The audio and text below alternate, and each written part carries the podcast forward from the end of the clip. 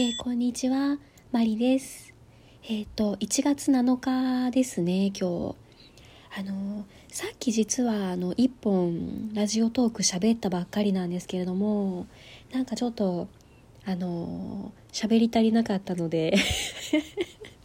すいません。ハンドタオルさんが登場しすぎて、その、マリとして喋る部分がなんかだいぶ少なかったので、ちょっと、もう少し喋りたいなと思ってもう一本撮ってみます。といってもその何を話したいとかあのいうのが全然決まってなくて本当に雑談になっちゃうと思うんですけどあの撮り始めてみたいなと思ってます。えっと年末じゃないや年始になるとあのよくねあのユーキャンとかすごいチラシ入ると思いません？私だけかな？入りますよね。無理やり言わせる。あのよく本屋さんで本を買った時にそのなんかチラシが一緒に入ってきたりとかあとはあのうちよく郵便ポストとかにあの入ってたりとかするんですけどね。ユーキャン障害学習のユーキャン。であの今日もうちのポストにチラシが入ってましてね。あのふとどんなのがあるのかなと思ってちょっと気になってあのちょっとこれを見ながら喋ってみようかなと思ってます。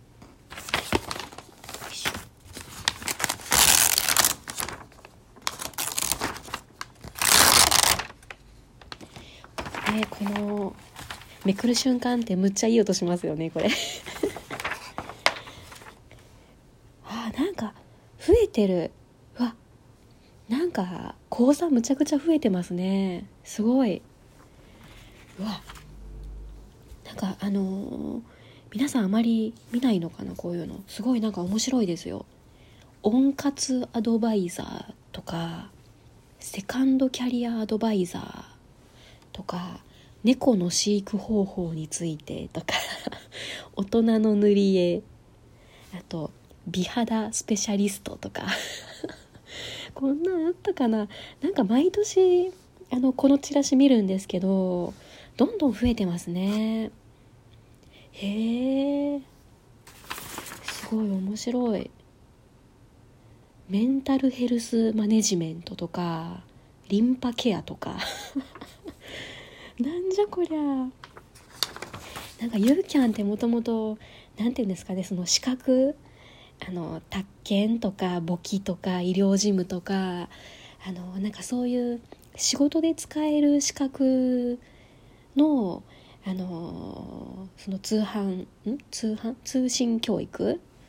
のイメージだったんですけどなんかすごいですね。こんないろいろあるんだ。あのボールペン字講座とかいつも上位に上がるんですけどあのあれ私いつも習ってみたいなと思いながらなんかあのいつも まあいっかみたいになって もうチャンスを逃してますね。あでも取ったことあるやつも何個かあるんですよ。あのあのユーキャンを使って取ったわけじゃなくてあの自分が持ってる資格も何個かあるんですけどね。ファイナンシャルプランナーとかあとはあの簿記の3級と2級も持ってますしあとは何だろう。そんなもんかな。あそんなもんかもですね。すいません。意外と持ってなかったです。えー、いやこれあの何年か前にあのちょっと仕事が本当にしんどかった時期がありましてねそのあのしんどいっていうのは何ですかねこう周りの同期の人たちがタイミングよくこう一斉に産休育休に入ってでなんかその産休育休に入る前でも例えばその調子があまり良くないからっていうので急遽あの休みになったりしてその日の仕事が全部回ってくるみたいな嫌な経験を何度かしたことがありましてねで、まあ、その時にもうなんかこんなしんどい思いしてまで銀行にいる必要あるんかなって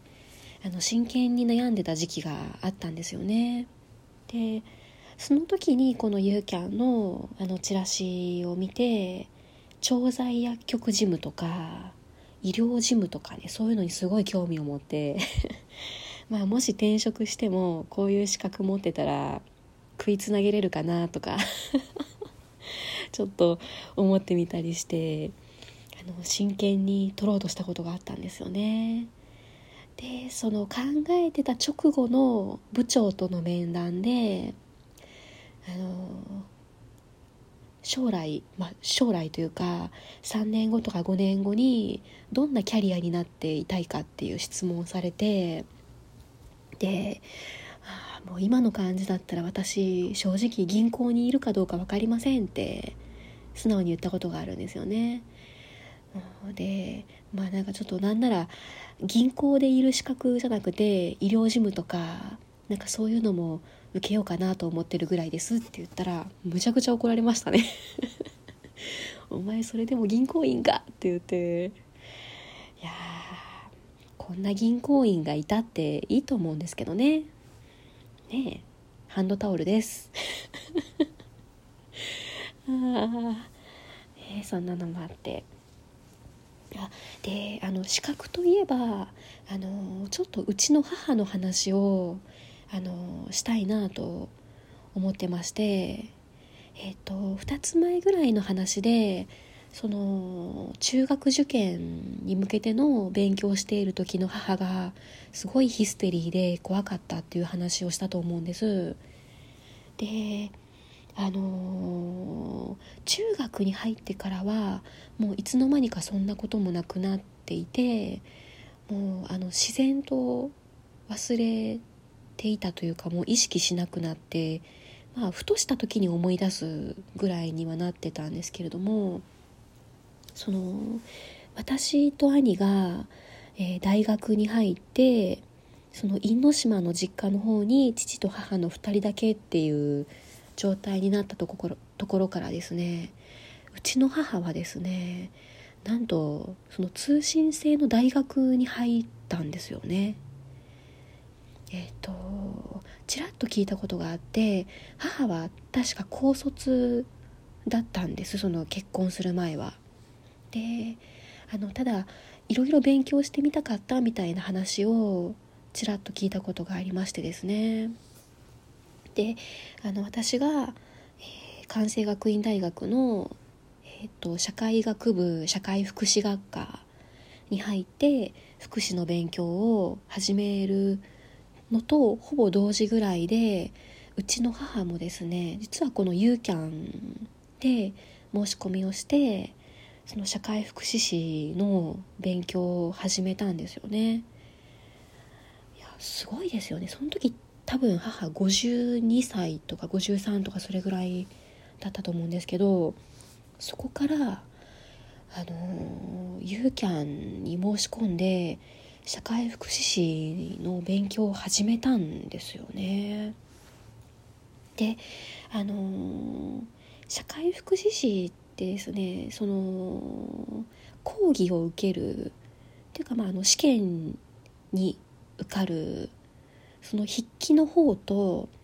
あとは実習を受けないといけないんですね。あのその高齢者福祉施設とか児童養護施設とかそういう感じのあの福祉施設に行って、えー、何時間だったかな？80時間だったかな？あの現場実習を受けないといけないとかいろんな制約があるんですけれどもあの全部クリアしてですね母はあのその最終試験も受かって無事社会福祉士の資格を取るわけなんです。で、まあ、そこからがすごくてですねうちの母はですねその福山大学の通信科とかにも入ってその福祉の勉強を追加でその通信教育のユーキャンとはまた別であの福山大学の大学生になって社会人学生としてそっちも勉強し始めたりしてですねあの結局精神保健福祉士とかケアマネージャーとかその福祉関係の資格をですねどんどん取っていくんですね。いやすごいなって思いました。その結局大学も行きましたしあと広島の方の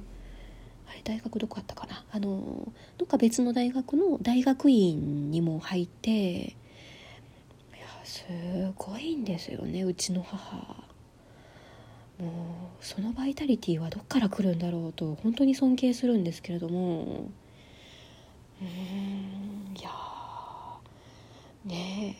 何が母を突き動かしたのかはわからないんですけど多分根底にあるのはそのずっと勉強したかったっていうそこが多分全てのその動機なんだろうなと思いますね。で、まあ、今ではその資格、まあ、あの結構難しい資格でですね合格率も2割とかなんかそれぐらいしか受からない感じなので全国でもそれだけ持ってる全部持ってる人って限られてるんですよね。なのであの市役所のその福祉課からうちに来てくれって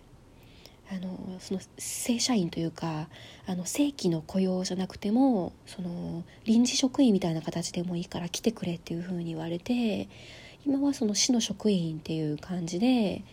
あのケアマネージメントをしていろんな高齢者の方の家を